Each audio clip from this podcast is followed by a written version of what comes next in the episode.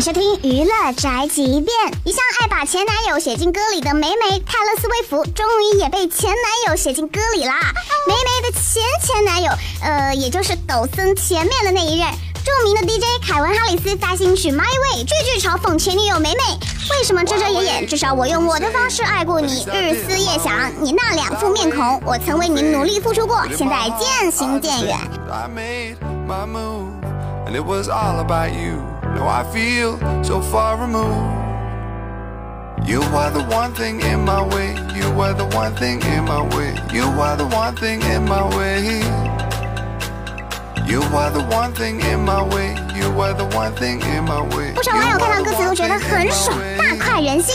梅梅这边的粉丝表示不开心，梅梅的闺蜜芝芝更是透露梅梅也进录音室啦，看来即将要有一场腥风血雨啊！可是毕竟曾经爱过一场，一定要这么互相伤害吗？